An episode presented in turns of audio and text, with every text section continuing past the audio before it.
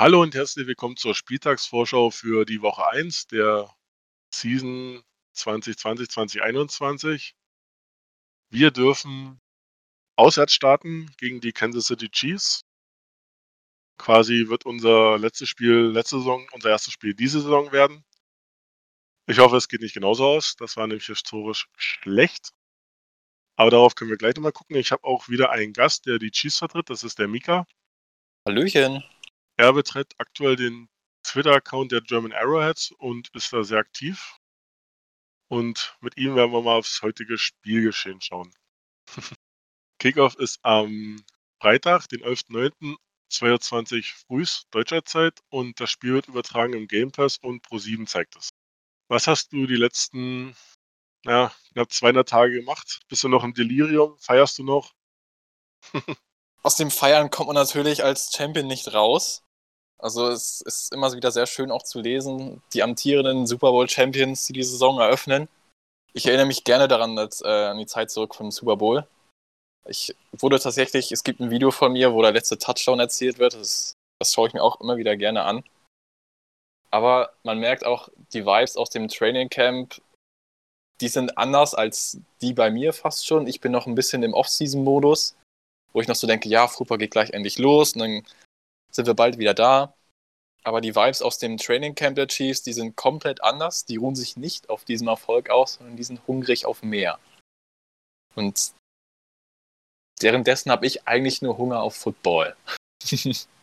das mit dem Off-Season-Modus kann ich voll verstehen. Ich habe mir letzte Woche dieses ultra schlechte College-Spiel angeschaut, was auf Pro7 lief, war irgendwie froh, dass Football lief, aber auch mit meinen ganzen Arbeiten um äh, die Betreuung der Fanseite habe ich es auch echt hart schleifen lassen, weil einfach keine richtige Stimmung aufkommen wollte, keine Preseason. Die News kam halt noch sporadisch und im Training Camp hat man auch nur noch mittelmäßig was mitbekommen. Also, also ich kann deinen noch Off-Season-Mut da voll verstehen. Ich habe tatsächlich auch bei RAN NFL da reingeguckt und ich habe reingeguckt, da stand es schon 31-0 im zweiten Viertel. Da ist mir, ja, also das sieht ja nach einem geilen Spiel aus. 59-0. 31-0. Ja, aber ja. End, äh, End, äh, Ende war 59-0. Du Kacke. Und dann kommt am Training Camp dazu, dass die Leute teilweise nichts tweeten dürfen. Also bei den Buccaneers zum Beispiel, da darfst du ja wirklich gar nichts machen. Du darfst während den ganzen Trainingseinheiten darfst du nichts tweeten, nichts machen. Du darfst dir das angucken, aber du darfst halt wirklich nichts darüber ein Wort verlieren. Und wenn du was tweetest, dann muss das auch anscheinend irgendwie erst abgesegnet werden oder so. Du darfst halt auch nicht zu viel sagen. Aber hey, wenigstens darfst du etwas sagen. Also es ist so ein bisschen komisch. Und du weißt jetzt nicht, wie die ganzen Rookies im Camp performt haben. Es ist alles zur Zeit ein bisschen schwierig, auch ohne Preseason. Also das von den Bugs wusste ich zum Beispiel gar nicht. Ja. Das hat der James Palmer mal getweetet von NFL Network. Ja, ist aber auch verständlich, weil man hat halt keinerlei andere Möglichkeiten, sich dann irgendeiner Weise sich intensiver vorzubereiten, keine Joint Practices oder so. Und dass das alles in einer Bubble sein wird. Ich habe mir zum Beispiel auch Hard Knocks angeguckt. Das ist halt ein riesiger Aufwand, der da betrieben wird, um die Liga starten zu lassen. War echt spannend gewesen. Und das hat die ganzen Roster-Cuts ja jetzt auch nicht einfacher gemacht. Also letztes Jahr hatten wir das ja so, dass äh, die ganzen Leute ihre Teams reduziert haben und dann waren es letztes Jahr, glaube ich, 50 oder 51 Waiver-Claims, die äh, eingereicht wurden. Und dieses Jahr waren es nur 16, wenn ich mich recht entsinne. Also Leute, Teams sind sehr vorsichtig. Na, weil man halt keine Chance hat, sich die Spiele anzugucken. Und das ist ja dann noch finanziell doch ein bisschen, noch liegt noch was dahinter, dass man sich da nicht doch dann sagt, okay, das hätte ich mir sparen können. Ja gut, morgen um die, ne, am Freitag um die Zeit ist es 243 Tage her, dass man sich gesehen hat, fast 35 Wochen. Wir spielen wieder in Kansas City. Ans letzte Spiel habe ich eher gemischte Gefühle. Wir sind aus den Playoffs rausgeflogen. Wenn man gegen einen danach, wie sich herausstellt, der Super Bowl-Sieger rausfliegt, tut es nicht mehr ganz so weh. Aber das war schon historisch scheiße. Ich habe mal nachgeguckt, keiner hat bis jetzt in den Playoffs eine 24-0-Führung verspielt. Und die Houston Texans haben es auch noch nie geschafft und sind damit, was Blown Leads angeht, da franchise-intern haben sie da einen neuen Höchstrekord gesetzt. Kannst du dich an das Spiel noch so ein bisschen erinnern? Witzigerweise habe ich äh, heute die Highlights dazu geschaut. Gar nicht mal als Vorbereitung hierfür, sondern einfach äh, generell, um die Football-Lust wieder ein bisschen aufleben zu lassen. Und ich weiß nicht, wie das geschafft hat, diese 24-0-Führung innerhalb eines Quarters zu verlieren. Ich kann es mir nicht erklären. Also ich meine, diese, diese Führung war auch sehr schmeichelhaft, muss man sagen. Das ging alles sehr schnell. Und äh, war halt Special Teams, Big Play bei und sowas alles. Also, dass es so gelaufen ist, gelaufen ist, war schon sehr glücklich, muss man sagen. Aber das dann so volle Kanne zu verspielen, alter Vater, das hat einigen so das Herz ein bisschen zerbrochen. Man wusste ja, dass unsere Offense high-powered ist, aber das, was da passiert ist, kann man fast schon nicht mehr mit high-powered beschreiben. Ja, genau. Das war einfach nur surreal. Und es fing alles an mit, ich kann mich noch erinnern, als es stand 24-0 und ich dachte mir so, ach du Scheiße. Also, ich, ich habe immer noch so ein bisschen so ein kleines bisschen Hoffnung gehabt und ich dachte mir, ja, unser Offense ist gut, es ist nicht unmöglich. Und das erste, was nach dem 24-0 passiert ist, war dann der Kick-Return bis zu, ich sag jetzt mal so spontan 60 Yards oder so waren es, irgendwie so ja. den Dreh, von Michael Hartman, der da so ein bisschen Feuer entfacht hat. Und auch die Reaktion von ihm danach, als es passiert ist, wie, wie hyped der war. Und auch die nächsten Plays, ein First Down, als Travis Casey sich einfach so mega für einen First Down feiert. Das waren einfach diese komplette Energie, die da von manchen Leuten ausgestrahlt wurde. Das hat sich, glaube ich, so ein bisschen durch das ganze Team getragen und dann wurde halt Play nach Play gemacht und immer stückweise ein bisschen aufgeholt. Ja, im Endeffekt stand dann 51, 31 wir haben wirklich nur noch 10 Punkte geschafft und äh, diese 21 Punkte im ersten Quarter, wo dann auch dieser, dieses Field Goal drauf kam, wurde allein schon im zweiten Quarter mit 28 Punkten komplett vernichtet. Also das war dann, ja. Ich habe auch einen Tweet äh, gesehen tatsächlich gestern. Die Chiefs versuchen an diesem Donnerstag ihre 51 zu 7 Führung, die es ja nach dem äh, Second Quarter war, auszubauen. ja, das war schon. Ja. Ich denke, so heftig wird es Donnerstag nicht. Das würde mich ah. doch sehr überraschen. Na, das werden wir nachher bei den Tipps sehen. Ich hatte da noch so ein bisschen so ein anderes Gefühl. Bin ja gespannt. Ähm, spannend bei dem Spiel sein wird, ist, dass ihr Zuschauer im Stadion haben dürft. Mhm. 22 Prozent, wenn ich richtig geschaut habe. Das dürften bei euch um die 17.000 sein. Kommt hin was ja doch ungefähr so einen kleinen Unterschied macht. Ich meine, das ist jetzt keine Vollauslastung von den äh, 76.000, die sonst ungefähr in das Stadion reinpassen. Aber das macht schon einen Faktor, ob es dann, ähm, ob dann überhaupt wer da ist und feiert und das treibt ja die Mannschaft auch ein bisschen anders an. Die NFL hat geplant, so eine Art Fangrundrauschen einzuspielen im Stadion. Ich weiß aber nicht, wie sich das auswirken, ob sie das bei euch auch machen wollen, müssen, können, um halt so eine Chancengleichheit herzustellen. Ich vermute es mal. Dass du da mal, ich denke mal, wenn ein Team das machen darf, dann dürften die anderen das mit Sicherheit auch, weil das kann man ja nicht wirklich rechtfertigen, dass du es bei einem machst und beim anderen nicht. Du hast dann als Heimteam vielleicht eine bessere Kontrolle drüber, dass du vielleicht beim gegnerischen Drive einfach den lauteren Sound vielleicht nimmst oder so. Der NFL hat zwar gesagt, es gibt keinen Vorteil, auch dadurch, dass Leute Fans haben und die anderen nicht. Ich, ich bin da noch ein bisschen anderer Meinung. Ich denke, wir schwemmen mal auf Fußball schauen. Relegation als Beispiel, wo, oder DFB-Pokalfinale, da durften ja schon so 100 Leute da sein. Das waren nur ein bisschen höhere, aber Relegation, das waren nun auch äh, Ersatzspieler, die ein bisschen Lärm gemacht haben. Das hat schon Einfluss. Selbst ja, wenn es nur 10 bis 15 sind. Aber jetzt, Fall. ja, 17.000. 17.000 ist, ist erstmal schon ein ganz schönes Brett. Ähm,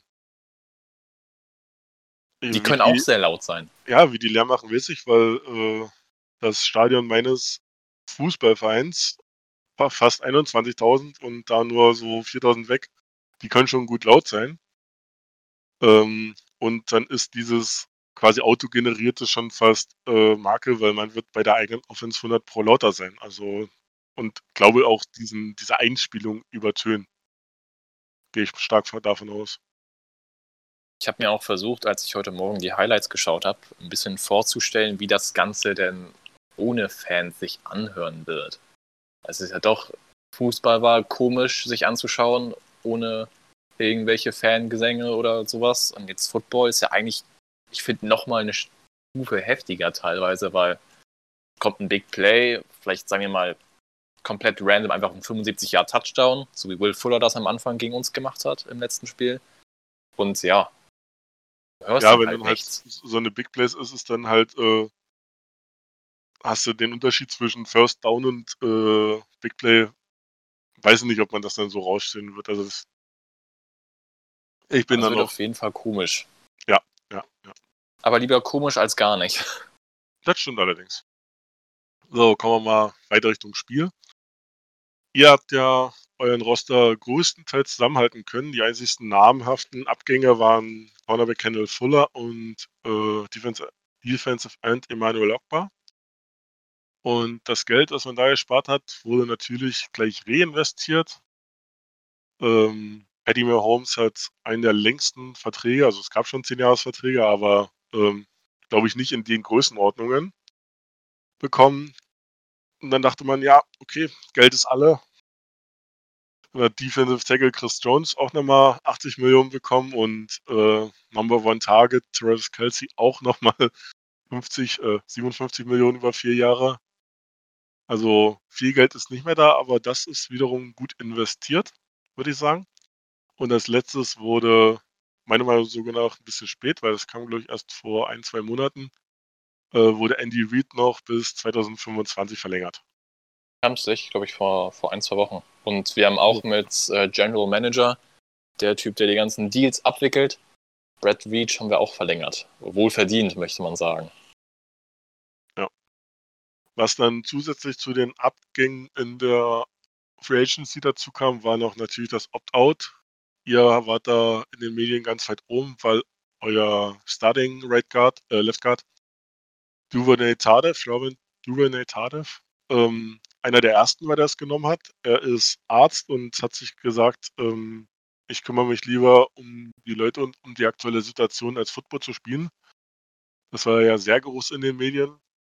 Und danach ähm, hat noch Damian Williams sein Opt-out ähm, bekannt gegeben. Wie geht er mit den Ausfällen um? Weil ich würde sagen, auf Guard habt ihr ein ganz schönes Problem, weil ihr auch noch Steven Wisniewski in der Free Agency verloren habt. Also die Position Guards, die können wir, denke ich, relativ gut kompensieren. Also okay. wir hatten letztes Jahr auch vor Wisniewski, der kam ja erst mitten in der Saison dazu. Unsere Guard-Position war eigentlich solide. Es war in Ordnung. Definitiv nicht auf einem sehr hohen Niveau. Aber so, dass man auf jeden Fall damit leben konnte. Auf unserer Center-Position ändert sich ja sowieso nichts. Unsere Tackles sind ja auch erstmal gleich und sehr solide, möchte ich meinen. Ja, ich habe nur halt gesehen, dass es halt bei den, ich weiß gar nicht, ob glaube ich auf der linken Guard-Position äh, munteres Durchwechseln gab. Ja, und das äh, quasi äh, der auf der anderen Seite halt der gesettelte Spieler war und jetzt muss man halt schauen, dass man dieses ähm, tauschen, also du musst halt eine Position komplett neu besetzen und äh, schauen, dass du auf der anderen Seite da nicht rumtauscht. Also, um da Stabilität reinzukriegen, bin ich der Meinung. Wenn ihr also seid wenn man Super Bowl gekommen, wer bin ich? um das zu bewerten, aber. also, man muss wirklich dazu sagen, dass Dr. Laurent Duvernay Tardif, ah, okay. den Titel hat er sich ja jetzt eigentlich schön verdient. ja. Ähm, man will das ja eigentlich auf seinem, auf seinem Jersey auch tragen, den Titel, aber das darf er leider nicht. Schade eigentlich. Er hat letztes Jahr keine wirklich gute Saison gespielt. Also von daher würde ich meinen, dass es halt kein so krasses Downgrade ist, weil die Position schon letztes Jahr nicht so gut bestückt war. Aber ich bin auf jeden Fall äh, excited, da auch ein paar neue zu sehen, ein paar Rookies. Denn wir haben ein paar Swing Offensive Linemen auch, auf die ich sehr gespannt bin. Man konnte jetzt auch in der Preseason nicht sehen. Also wie unsere Starting Offensive Line aussehen wird, das ist alles noch so ein kleines Geheimnis. Aber ich habe da auf jeden Fall Lust drauf, das alles zu sehen. Und dann hatten wir noch Damien Williams. Und äh, da kommt unser First-Round-Pick Clyde Edwards-Hilaire sehr ins Spiel. Also das war der Opt-out, der trifft uns ein bisschen, bisschen weicher, kann man sagen, weil wir da jetzt wirklich sehr guten Ersatz haben. Ersatz in Anführungsstrichen. Ich denke, Damien Williams für diesen Job niemals zurückbekommen. Und das zeigt auch schon, was für hohe Erwartungen ich an diesen Rookie habe. Ich meine, wenn man in so vielen Fantasy-Ligen draftet, dann hat man da schon hohe Erwartungen. Aber die ganze Erfahrung, die Damien Williams jetzt mitgebracht hat, die wird natürlich ein bisschen vermisst. Aber ich denke, dass Clyde Edwards Hilaire, ein Name, der übrigens genauso wie Lauren Duvernay Tardif auch ein Zungenbrecher ist. Ich habe mir Mühe gegeben. Ja, ich mir auch, du. Aber ich, ja. ich habe hohe Erwartungen. Ich denke, das wird ein sehr gutes Jahr für, für Clyde. Also, ich würde, ohne es zu wissen, würde ich sagen, er wird erstmal Startschwierigkeiten haben, weil es ja doch noch ein bisschen was anderes. Und dadurch, dass man halt keine Preseason hatte und die Camps alle so ein bisschen verrückt und anders war. Also, er hat seinen Spot nicht umsonst, auch gerade im Fantasy. Und er wird da definitiv auch ähm, super reinpassen, weil viele, also es waren halt zwei größere Abgänge, die das Team hatte, die da ähm, kompensiert werden mussten, plus die Opt-outs. Ähm, vier Spieler, von denen du gesagt hast, bei den Guards, okay, da wird man dann halt mal schauen, auf Rookies zurückgreifen und sowas alles, dass das kein Problem ist. Und der Running Back, der dann halt durch den First Rounder ersetzt wird und First Rounder war zwar nur der, die Nummer 32 aufgrund des Super Bowl-Sieges, aber ähm, anscheinend auch nicht zu Unrecht äh, in der ersten Andy, Runde gedraftet. Also von daher. Andy Reid meinte nach dem Draft, dass er wirklich absolut von ihm überzeugt war und auch Patrick Mahomes hat gesagt, er wurde von GM Brad Veach, er hat einen Text von ihm bekommen und hat Mahomes gefragt, wen er haben will. Und seine Antwort war Clyde Edwards Hilaire gesagt, getan. Und der Coaching-Staff sagt über das Training Camp aus, dass Clyde einer der, einer der besten war, wirklich beeindruckend war und wirklich sehr gut mit dieser Offense zurechtkam. Startschwierigkeiten wird, glaube ich, jeder Rookie dieses Jahr haben. Ich meine, normalerweise hat man vielleicht schon in der Preseason seinen Welcome to the NFL-Moment. Den gibt es jetzt erst wirklich in Week 1 unter sehr blöden Umständen. Ich denke nicht, dass er direkt gegen, gegen euch wirklich so ein Breakout-Game haben wird. Kommt, denke ich mal, vielleicht erst ein bisschen später, vielleicht erst so Richtung Week 5. Weil wir haben jetzt auch äh, sehr schwierige, sehr schwierigen Start. Und dann aber glaube ich, dann, wenn er sich so ein bisschen eingefunden hat, dann, dann kommt das alles sehr natürlich, glaube ich. Und dann wird er sehr wichtig werden für diese Offense. Er hat ja auch die ungefähr dieselben ähm, Stats wie Damian Williams, also auch was das Receiving angeht, ist er im letzten College-Jahr da doch noch ein sehr gutes Target gewesen. Also ähm, auch als in der ohnehin schon äh, passlastig sehr gut aufgestellten Offense, dann auch nochmal das Target aus dem Backfield, hat sich auch nichts geändert, auch nicht nur der rein, reine Runner. Wir haben aber was zu tun haben in unserer Defense. Wir haben ja den Ausfall von Gary Conley zu verzichten. Der wird auf IA rutschen. Das Neue an, der, an dieser Saison ist, dass man auf der IA nur drei Wochen bleiben muss. Er laboriert noch an einer Knöchelverletzung rum, die in der Offseason zwar operiert wurde, aber anscheinend noch nicht komplett ausgeheilt ist. Da vermuten wir äh, Lonnie Johnson oder Philip Gaines auf den Cornerback-Positionen. Der ist uns ja sehr bekannt, Philip Gaines.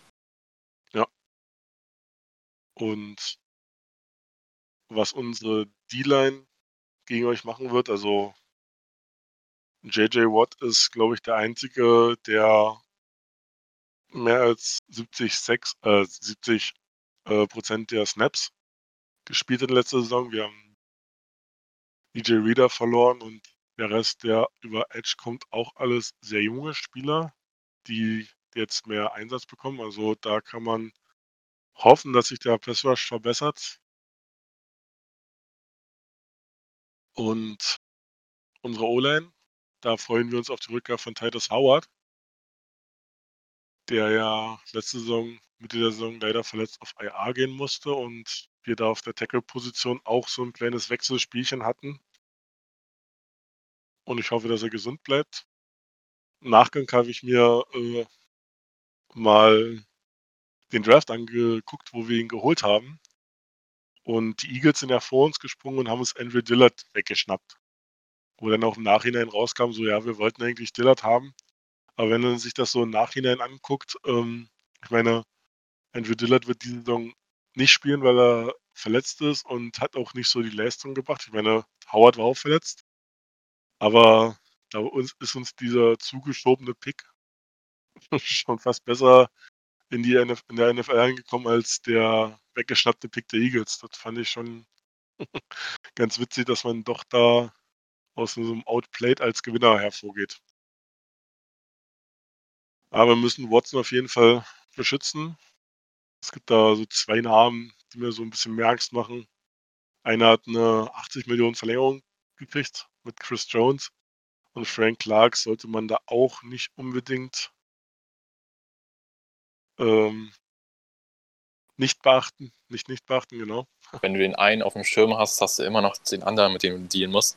Man muss dazu sagen, was viele über Frank Clark letzte Saison nicht wussten, ist, dass der die erst komplette erste Hälfte der Saison mit einer Nackenverletzung zu kämpfen hatte.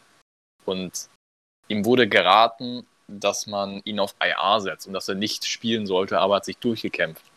Des Weiteren war er drei Tage im Krankenhaus wegen irgendeiner Infektion oder so. Oder irgendeinem Virus. Corona war es wohl noch nicht.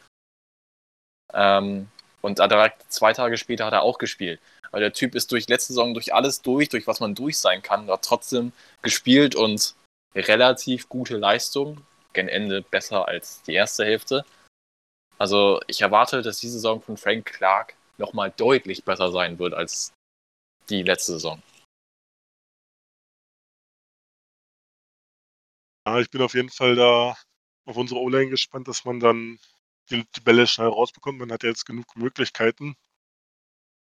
Auch wenn Reader, habe ich ja schon angesprochen, auch wenn Reader und Hopkins jetzt so zwei der noch größeren, wenn nicht sogar die größten Abgänge waren, ähm, hat man sich an der Breite verstärkt und hat auch mit David Johnson, auch wenn ich äh, immer noch nicht so ein Fan von diesen Trade bin, auch noch äh, neben Duke Johnson quasi zwei Receiving Backs, die man da vernünftig einsetzen kann. Also an Waffen wird es Watson nicht mangeln.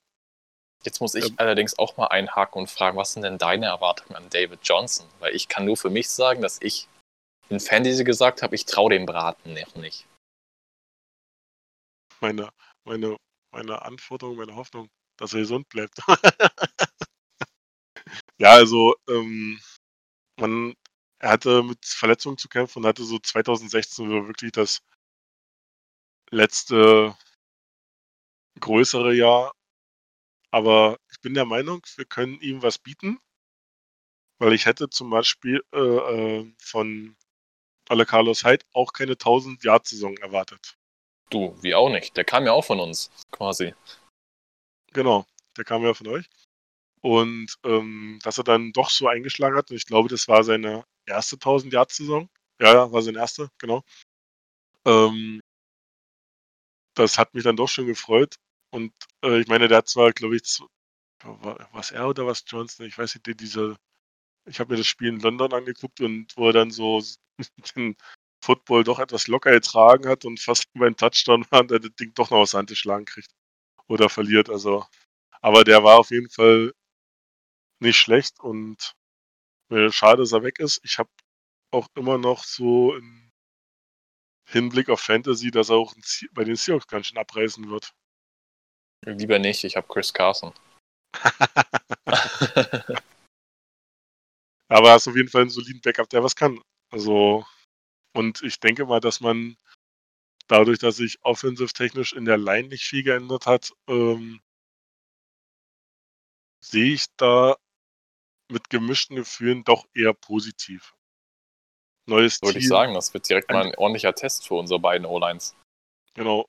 Neues Team, ordentlich und äh, neues Umfeld. Ähm, ich habe die Arizona Cardinals Line jetzt nicht im Kopf, wie sie in den letzten Jahren da war, aber ähm, wenn wir dem einen das die Möglichkeit schaffen, da 1000 Yards zu machen, denke ich mal, dass man da schon gute Voraussetzungen hat.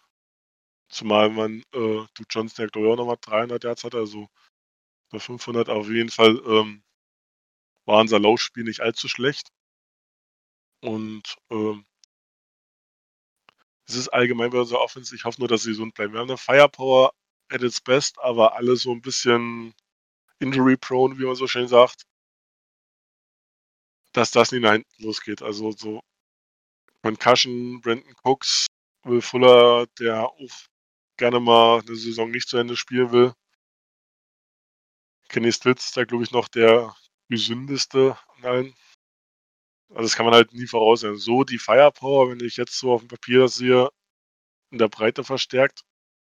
Und ich hatte auch schon einige Diskussionen über diesen Hopkins Trade und ich bin der Meinung, ich hoffe, es bestätigt sich, dass wenn man den Blick von Hopkins wegkriegt, er war ja äh, ohne Frage unser Main Target, wie bei euch Kelsey.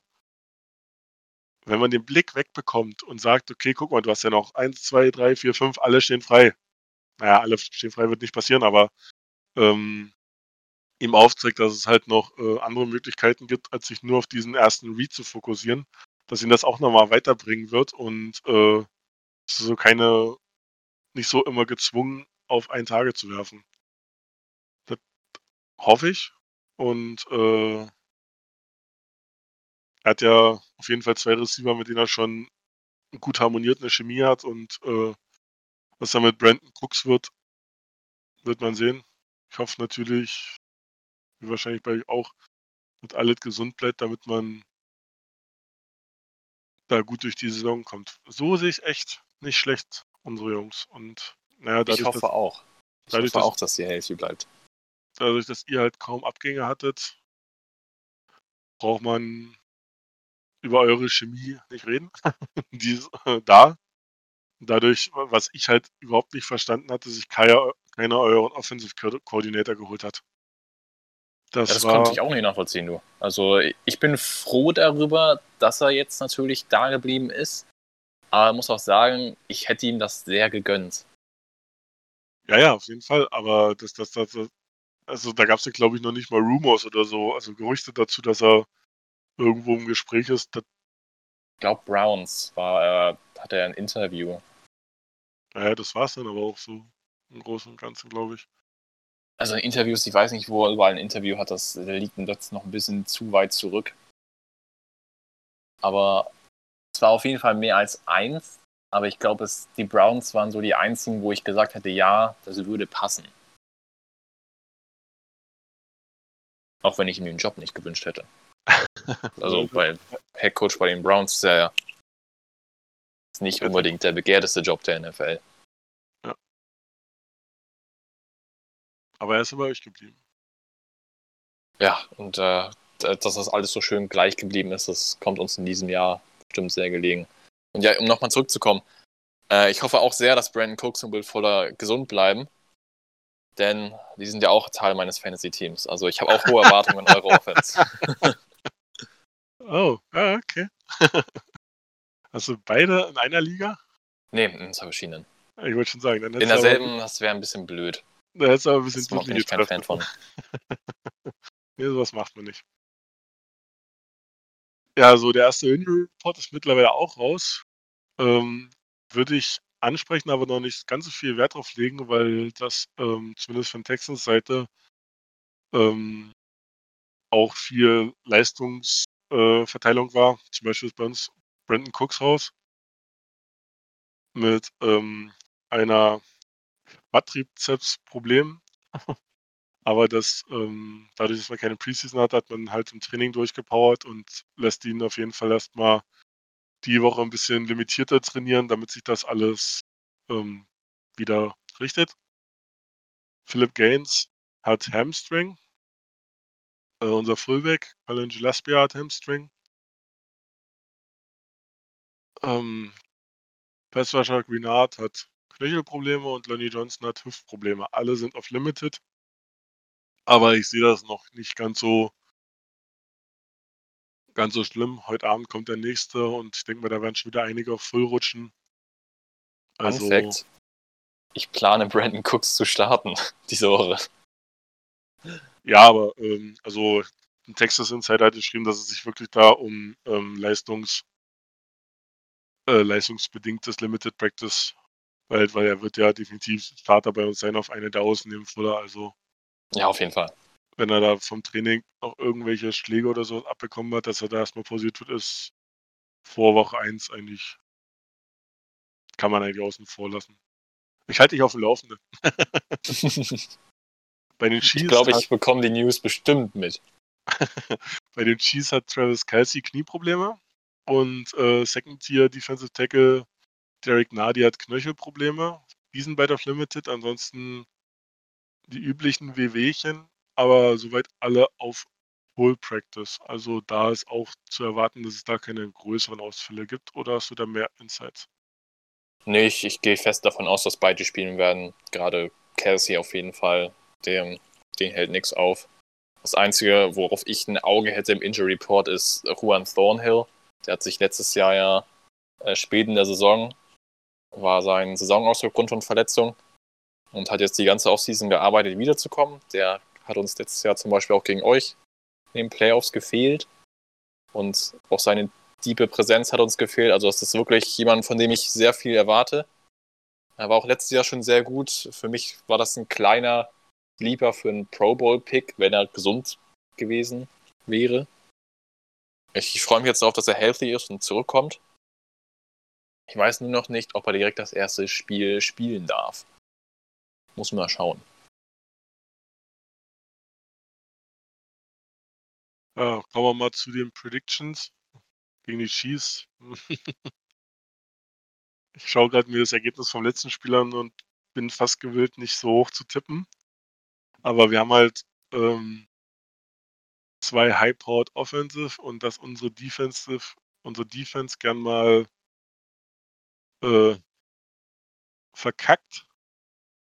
Äh, wissen wir mittlerweile auch. Und ich würde fast schon so Richtung 30, 40 Punkte pro Team gehen, dass ich das in irgendwann in einem Gesamtpunktestand so bei 70 Punkten aufhält. Also ich erwarte wieder so einen richtigen Knaller äh, äh NFL-Eröffnung, weil bei uns sind irgendwie Spiele selten ohne viele Punkte ausgegangen. Ähm, ja, bei uns hat sich einiges verändert. Aber ich denke mal doch, dass ähm, genug Zeit da war, dass wir auch nicht so viele Strafen bekommen durch Fordstart. Sean Watts hat mit Larry Tunzel trainiert. Dass da quasi unser Insider dieses Jahr wegfällt. Wir, wir hatten, glaube ich, bei, wenn wir Spiele geguckt haben, immer die Insider so, zack, Offensive Strafe, schon wieder Tanzel. Ich glaube, der war der zweit, äh, zweitmal, äh, zwei, Offensive Liner mit den zweitmeisten Strafen. Und das als eigentlich einer der ähm, so relativ gut ist. Der andere war, glaube ich, Colton Miller von den Raiders. Und der war ja noch Rookie oder so. Wobei der auch nicht wirklich äh, eine gute Saison gehabt hat, muss man sagen. Wer? Colton Miller. Ja, das kommt aber vor. Also da können wir äh, sein. Tanzel macht das wenigstens noch mit Talent weg. ja, genau, genau. Der, seine Strafen, die macht er dann noch mit äh, relativ guter Blockingarbeit ähm, weg. Das stimmt allerdings. Colton Miller war da nicht so optimal. So, ich sage natürlich Houston Win. Weil. Natürlich. Mh, hm, obwohl, ja, man soll ja nicht so gegen sein Team tippen, aber nee, ich sag Houston lose. Weil Oh damn. Ja, doch, ihr, ihr äh, habt das eingespieltere Team und äh, es ist Heimspiel, ihr habt die Fans. Das sehe ich alles noch so als Faktoren. Es wird knapp. Und ich sage ein 28, 24 für euch. Das hat ja richtig äh, Patriots Falcons Super Bowl Vibes. Ey, gibt kein besseres Comeback als Chiefs Texans, also ich kenne kein anderes. Oder wie siehst du das? Ich, äh, der Super Bowl ist nie passiert. Welcher? Ich, ich war, wollte jetzt darauf anspielen, dass ich das Comeback, äh, das 10-Punkte-Comeback doch ein bisschen schöner fand. Der Super Bowl gegen die Niners. ja, das war auch nochmal so ein Ding. Aber wenigstens mal ein spannender Super Bowl, muss ich sagen. Also nicht immer die gleichen und. Äh, Wem sagst du das? das äh, ich weiß nicht mehr, wie ich an dem Abend drauf war. Ich glaube, ich war doch pro Chiefs. Ich auch, tatsächlich. Wow. Ich habe tatsächlich mit äh, ein paar Kollegen aus der Uni geguckt, die nicht so Football-versiert waren und die waren am Anfang aus Prinzip gegen mich, also für die Niners. Aber im Verlauf des Abends äh, habe ich sie zu Chiefs-Fans konvergiert, dass sie einfach für mich waren. Vielleicht, weil ich ein bisschen zäh drauf war, nachdem wir 2010 hinten lagen und die Wahrscheinlichkeit relativ gering war, dass wir noch gewinnen. Aber die Wahrscheinlichkeit ist, war's die Wahrscheinlichkeit zu gewinnen ist auch bei einem 24-0 noch ganz schön hoch. Ja, glaube ich auch. so, hau so. den Tipp raus. Ich habe auch überlegt. Ich denke auch, dass es relativ high scoring wird, weil eine Sache, die wir noch gar nicht angesprochen haben, waren unsere beiden Suspensions von Defensive Tackle Mike Pennell, speziell gut gegen den Run, und unserem zweiten Starting Cornerback Bashard Breland. Die werden beide fehlen. Deswegen gehe ich davon aus, dass Brandon Cooks und Will Fuller, weil noch sind sie ja beide gesund, dass die vielleicht einen sehr guten Tag haben werden. Deswegen starte ich sie auch in beiden Ligen. Ich gehe davon aus, dass die Chiefs ordentlich Feuerpower auch haben, weil bei uns hat sich nichts verändert, bei euch auch nicht. Ich gehe davon aus, dass das Spiel, um jetzt auch mal einen konkreten Punktestand zu sagen, dass die Chiefs mit 35 zu hm, 35-30 gewinnen. Also liegt man 30, also liegt man 30-0 vorne und dann kommt ihr. Ich hoffe diesmal nicht. also das, das halte ich um 2 Uhr nachts, wenn ich das Spiel gucken möchte. Also das, ich glaube, dann mache ich aus. Dann, dann gehe ich lieber schlafen und dann wache ich auf und sehe, wir haben gewonnen. Achterbahnvatergefühle. Aber, aber ähm, danke nochmal für das, äh, für den Nachschub jetzt. Ich hatte das ehrlich gesagt gar nicht mehr in den Suspensions auf dem Schirm gehabt. Dass der Willst du deinen Tipp nochmal ändern? nee, nee, nee, nee, das nicht. Aber äh, war mir jetzt bei der Vorbereitung, ist mir echt durchgerutscht. Gut zu wissen. Gut, dann bedanke ich mich ähm, für deine Zeit. Sehr ähm, gerne. Ihr findet die Kansas City Chiefs, die German Arrowheads, hauptsächlich momentan auf Twitter, sind da sehr aktiv. Und ähm, ja, ich werde sie in der Folge natürlich auch verlinken. Und danke fürs Hören und ich hoffe auf ein schönes Spiel, verletzungsfrei. Und vielleicht doch, dass ich mich mit meinem Tipp ein bisschen daneben liege, aber ist auf jeden Fall eine schöne Wahl für diesen Season Opener. Auch wenn es zeitlich ein bisschen kacke liegt. ja, da kann man ja leider nichts machen. Na dann bis zum nächsten Mal.